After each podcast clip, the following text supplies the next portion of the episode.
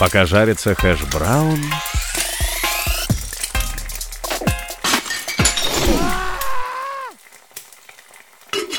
Пока жарится хэш-браун... А. Мгм. Мгм. Слышите, дорогие друзья? Это деньги идут, это парад денег. И всем привет, дорогие друзья! С вами подкаст Ив Крипто, и я, ведущий этого подкаста, и ты знаешь, как меня зовут? Евген. И мы с вами, как обычно, здесь говорим о крипте. И сегодня на самом деле у нас не будет какой-то опять же супер замороченной темы. Мы поговорим с вами о том, что же происходит в рынке криптовалют, почему он последнее время рос, почему он сейчас там, где сейчас находится, то есть э, почему он скорректировался, что вообще ждать нам дальше, это очень интересно, поэтому давайте обо всем по порядку. Начнем с того, от чего же все-таки рынок криптовалют рос. Ну, если коротко по событиям, первое, одно из важных событий это было то, что в биткоине появился такой скрипт, не будем вдаваться в подробности, Ordinals, который позволяет создавать NFT на биткоине. Это стало таким э, очень сильным фактором в изменении баланса спроса и предложения, так как у нас получается, что вырос спрос на сеть, так как теперь можно создать какие-то свои невзаимозаменяемые токены, точнее не токены, а невзаимозаменяемые цифровые объекты или еще какую-то штуку в самой децентрализованной сети мира. Как раз таки из-за этого очень сильно вырос спрос на сеть. Если мы посмотрим, то загруженность блоков средняя, она колоссально подскочила. И у нас было в январе как раз таки а, впервые полное заполнение блока а, за долгое время, и это фантастика. Естественно, это взвинтило и комиссии за то, чтобы проводить транзакции, учитывая заполняемость блока. Чем выше заполняемость блока, тем, конечно, транзакции будут становиться дороже, то есть это будет влиять на пропускную способность сети. И, конечно же, конечно же, дорогие друзья, это и приводит тоже к тому же спросу на биткоин. Более того, многие, кто захотели попробовать эту штучку, и это тоже, опять же, вызвало спрос на биткоин.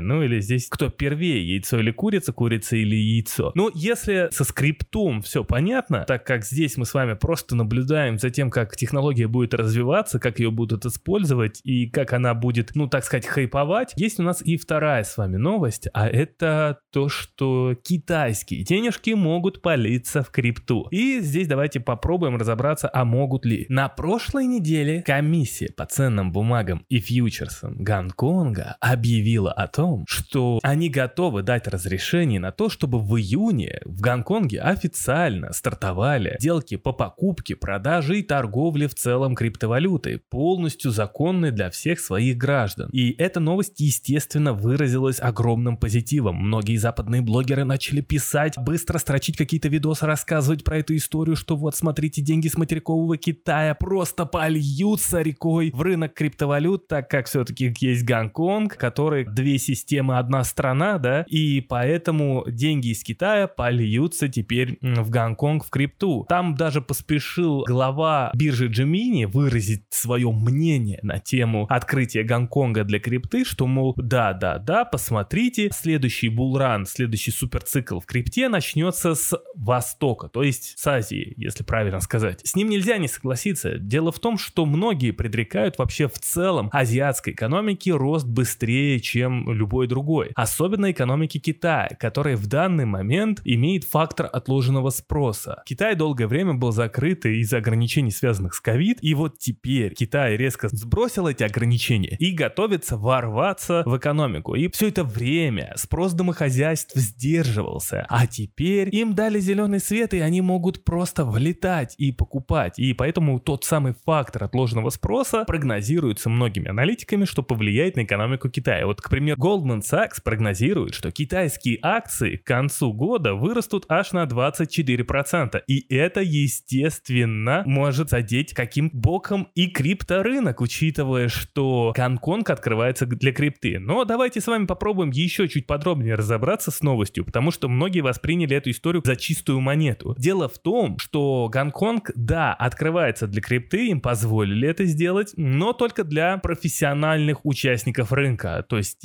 тех, э, кто имеет огромный капитал и имеется определенный статус, условно, как у нас, квалифицированного инвестора, а там профессионального участника рынка или профессионального инвестора. И вот им как бы можно как-то взаимодействовать с криптой. Самое, самое главное это то, что комиссия по ценным бумагам и фьючерсам имеет одно из самых жестких регулирований в мире. И, знаете, зарегистрировать там криптоплощадку будет довольно-таки сложно, но возможно. Но, дорогие друзья, на этом тоже весь позитив не закончился, так как мы с вами имеем то, что, опять же, а, была подана заявка на рассмотрение допуска розничных обычных инвесторов к тому, чтобы они могли прийти в крипторынок. И вот это уже да, это уже может спровоцировать приплыв китайских денег именно с материкового Китая в Гонконг и запампить криптовалютный рынок. Это да, это может быть. Но сейчас важно э, следующее, что с 31 марта в Гонконге именно комиссия по ценным бумагам и фьючерсам начнет обсуждение по допуску розничных инвесторов. Китайское правительство сейчас в данный момент наблюдает за всей этой историей для того, чтобы понять, можно ли допустить китайских инвесторов к рынку. С одной стороны, позитив преждевременный, так как да, китайские инвесторы могут прибежать на рынок криптовалют, могут прибежать, так сказать, в биткоин и прочее, но пока какого-то зеленого света для этого нет. И сейчас, чем больше будет банкротиться компаний, криптокомпаний или просто компаний хотя бы хоть как-то связанных с криптой в Соединенных Штатах Америки, тем сложнее будет китайскому правительству принять то, чтобы все-таки допустить китайских инвесторов и даже гонконгскому правительству, чтобы допустить гонконгских розничных инвесторов к крипторынку. Поэтому сейчас очень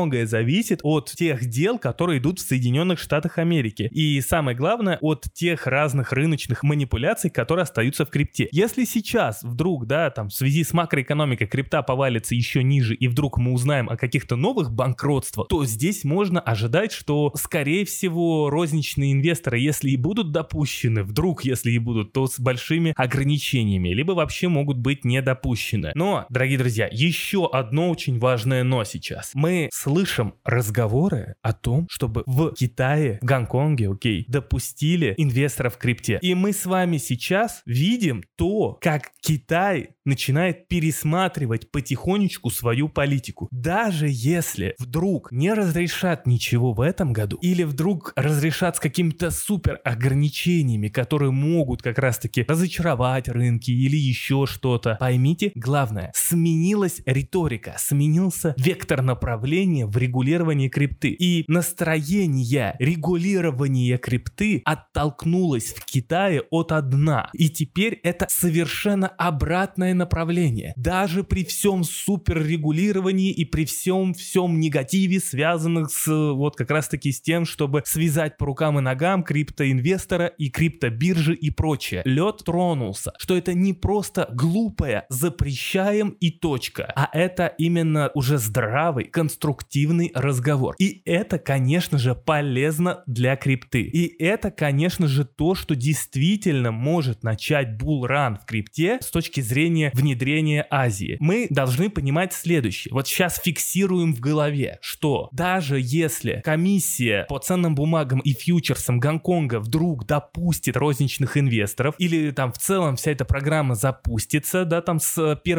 июня, как обещают, а там розничного инвестора допустят чуть позже, нужно понимать, что сейчас спроса нет. Эти розничные инвесторы пока туда не побегут. Никто туда пока не побежит в крипту. И учитывая, что сейчас в целом макроэкономическая тенденция в мире такова, что она против рынка криптовалют, в данный момент мы с вами можем увидеть снижение градуса хайпа, которое было связано с ординалами, с Гонконгом, крипта посыпется. Ну, потому что крипта любит ликвидность, как и американский фондовый рынок. Ну, по крайней мере, я так верю, что крипта посыпется дальше, и мои цели лично, мои цели, которые вот где я хочу закупиться, это 11-13к, туда я жду биткоин. И вот смотрите, для меня сейчас эта новость, это она выглядит как, ну, знаете, вот серьезная такая приманка. Я понимаю, что вот та рецессия, которая в Соединенных Штатах на Западе наступит из-за высоких процентных ставок, которые дальше будут расти, я понимаю, что вовремя здесь все равно нужно будет пересматривать свое отношение к инвестированию в крипту. Допуск розничных инвесторов может увеличить тот самый баланс спроса в пользу спроса, даже в момент кровавого рынка. То есть у нас есть с вами, у нас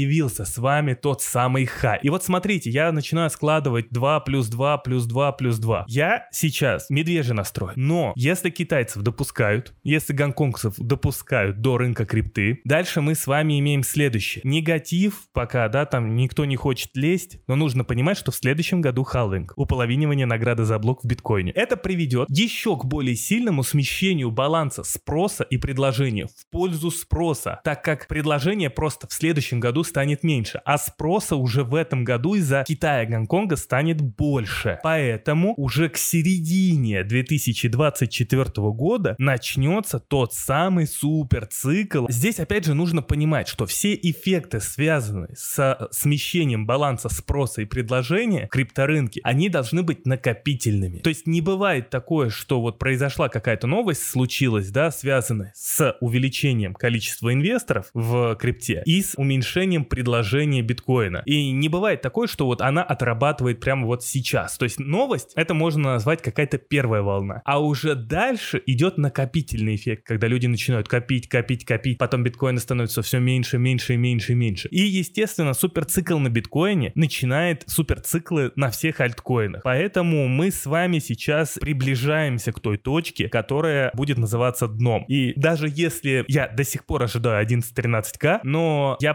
понимаю, что если цена, допустим, не опустится к 11-13к где-то до середины лета, возможно, да, до конца лета, я, ну, как бы я не вижу смысла сидеть дальше и ждать, даже если там будет супер дикая рецессия в Соединенных Штатах, во всем мире, и все будет там вообще в глобальном хаосе, я не вижу смысла не влетать в крипту. То есть во втором полугодии я уже не вижу смысла сдерживать себя и ждать, чтобы пытаться поймать лучшее дно. Так что такие дела, дорогие друзья. В этом подкасте я попытался вам объяснить ход своих мыслей, связан с последними новостями, и особенно с тем, что происходит внутри биткоина, внутри крипторынка, внутри баланса спроса и предложения. Это то самое главное, что движет ценой. И если вам понравился этот подкаст, не забывайте поставить сердечко. И всем спасибо, дорогие друзья, и до новых встреч.